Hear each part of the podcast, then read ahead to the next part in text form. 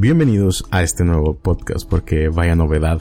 Otra persona presa del aburrimiento que piensa que es una grandiosa idea grabarse a sí mismo en formato de audio y hablar de temas completamente irrelevantes que posiblemente a nadie importen. Algunos profesionales de la estadística han empezado a predecir que para finales de enero del 2021 habrán más personas grabando podcasts que gente escuchándolos. Este es uno de esos casos donde la cura termina siendo muchísimo peor que la misma enfermedad. Pero pues, hace algún tiempo compré este micrófono en una compra completamente impulsiva en la búsqueda de un poco de serotonina que me hiciera sentir bien y venme aquí. Si me permiten el chascarrillo, el gag político, esa serotonina duró menos en esfumarse que el presupuesto del país robado por la clase política del país.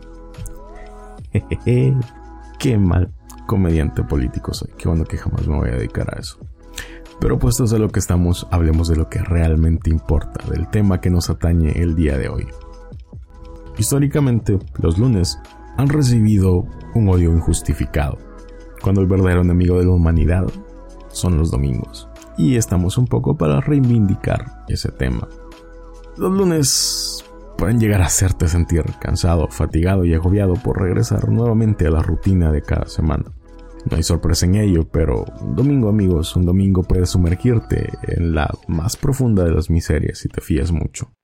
El domingo es un enemigo silencioso, te acecha sin que te des cuenta para darte un efectivo por cuatro a tu estabilidad mental y emocional cuando menos te lo esperas. Porque, en teoría, el domingo es tu día para descansar y deberías pasarla bien, pero no es así. El domingo es incertidumbre, no sabes exactamente qué hacer ese día y terminas por actuar de forma errante durante las 24 horas al no tener un propósito concreto que te haga sentir productivo.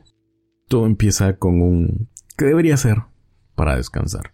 Y terminas por darte cuenta que realmente no sabes cómo descansar, solo sabes ser productivo.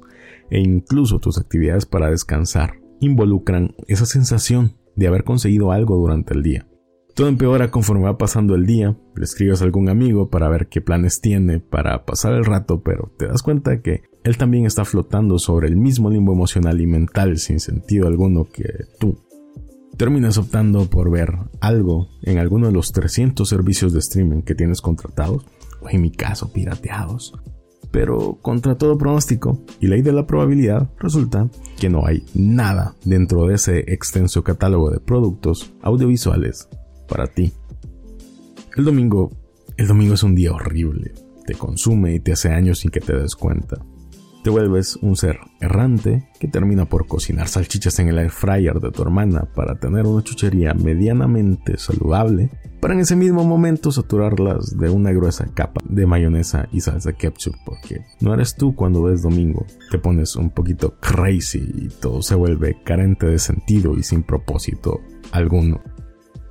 Mi odio a los domingos es casi tan grande como el desprecio que le tengo al 2006. Y algún día hablaremos del 2006 y algún día pondremos ese tema sobre la mesa, porque muchos nos llenamos la boca diciendo que 2020 ha sido el peor año de la humanidad, pero poco se habla de todo lo mal que estuvo en el año 2006. No es que yo tenga algún tipo de favoritismo respecto a los días, soy de todos por igual y aunque entiendo la postura sobre ver al lunes como el peor día de la semana porque es agotador. Les doy la razón, están, están en todo su derecho de pensar de esa manera. Los lunes son agotadores porque hay que cumplir con una rutina, pero al menos tienes un propósito durante todo el día para seguir moviéndote. Pero los domingos van empeorando conforme avanzan las agujas del reloj hasta que llega la noche. Y es ahí, amigos míos, es ahí donde el domingo muestra sus garras, muestra sus verdaderas intenciones. La incertidumbre y la miseria se vuelven tus roomies para acompañarte a la bajón emocional de un domingo por la noche. Los domingos son el alcohol de los abstemios como yo. Hay algo que tengo que confesar, me aburro fácilmente y de alguna manera tengo que lidiar con el bajón emocional que me provocan los domingos por la noche. Entonces, en un acto desesperado termino por entrar en un estado de conciencia alterado donde sufro arranques de honestidad injustificados que solo tienen como fin autosabotearme porque al final hacerme tropezar a mí mismo es mejor que estar flotando etéreamente sobre la nada en esta dimensión espacio-temporal. En serio, me aburro fácilmente e incluso algunas veces en un ejercicio increíble de ego termino por googlear mi propio nombre y ver qué aprendo de mí mismo, porque al fin de cuentas, los algoritmos de estas páginas me conocen mejor de lo que yo me voy a conocer algún día. Así que algo de poder ayudar a sobrevivir esta odisea existencial dominical. No estoy para contarlo ni ustedes para saberlo, pero la última vez que me busqué aparecí dentro de los primeros resultados cuando buscaba el nombre de mi cuenta. Al parecer hay otro Tato Garabato, que murió en 2015, creo. El tipo era un ser humano excepcional, un excelente músico, un maestro de primaria admirable, pero desde aquí le envío todo mi desprecio y odio y le hago saber que algún día le arrebataré su trono al, al maldito pelonchas ese.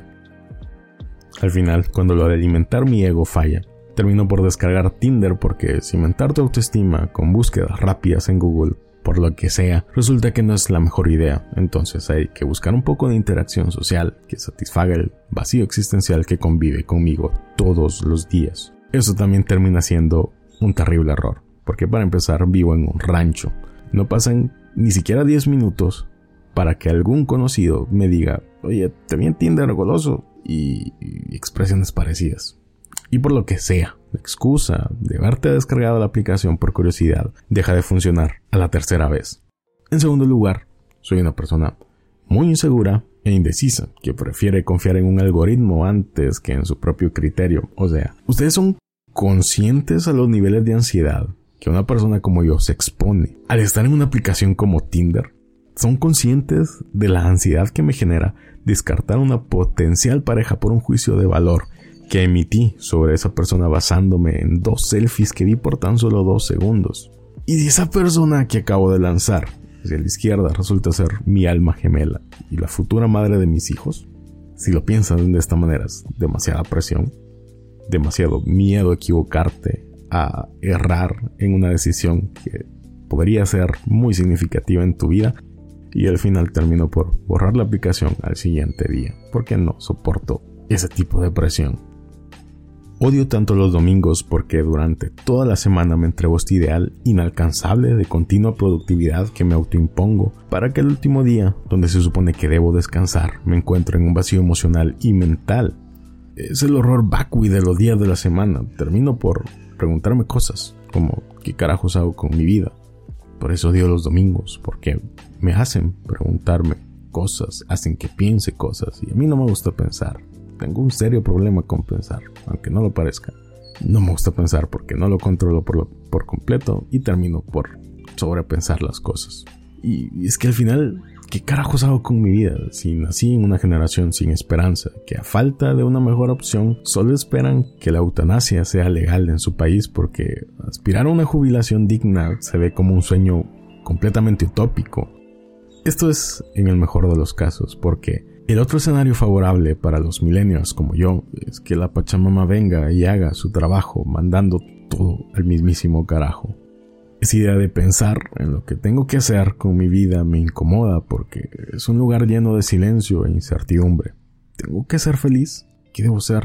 ¿Qué carajos hago con mi vida si mi sensación de plenitud llega cuando dibujo un garabato, pero resulta que tengo que ser más? que debo ser más porque eso no es suficiente, porque debo ser alguien más en la vida como si antes de lograr algo mi existencia no significara nada y tengo que estar constantemente en la búsqueda del éxito y la felicidad para demostrar que mi existencia no es un desperdicio de oxígeno.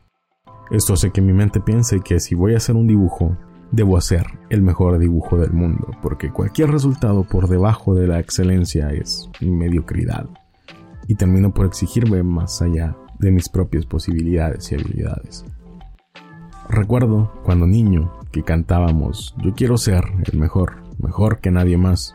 Era como un himno de los niños de los 90 cuando pasaban Pokémon por la televisión. Pero vaya giro en los acontecimientos, vaya plot twist. Resulta que la vida no es como el primer opening de Pokémon. Y aunque suene cruel, no importa lo que te dediques, lo más probable es que jamás seas el mejor y haya un niño asiático de 5 años que te supera de una forma pero muy bestia. En esta eufórica búsqueda de la productividad, uno termina por olvidar preguntarse, ¿realmente necesitas ser el mejor? ¿Necesito esperar a dibujar el garabato más dibujo y más garabato del mundo para que la sensación de plenitud llegue a mi vida? Y la respuesta es que la verdad es que no lo necesito. Esa presión es un peso muerto que nadie debe ni merece llevar. Pensar de esta forma tampoco es sinónimo de mediocridad, sino más bien una forma más realista de ver las cosas. Me he topado incontables veces con personas que en su afán de hacer todo perfecto terminan sin hacer nada y frustrados porque ya no disfrutan de aquellas cosas que antes los llenaban de felicidad y por esas personas me refiero a uno y por ese uno me refiero a mí. La perfección no existe, eres hermoso como eres y con todas las imperfecciones lograrás lo que quieras. Te lo juro por Dieguito Maradona. Por eso dio los domingos, porque me hacen pensar estas cosas. Y que se jodan los domingos, en serio, que se jodan por completo. Este podcast piloto va para todas aquellas personas que alguna vez me dijeron que mi voz resultaba que no estaba tan mal. Ustedes fueron quienes me alentaron a hacer esto, así que los hace cómplices y parcialmente culpables de este atentado contra la humanidad que he grabado en formato de audio. Ya nos veremos en la siguiente vez y veremos cuál será el siguiente tema de conversación. Así que, hasta luego.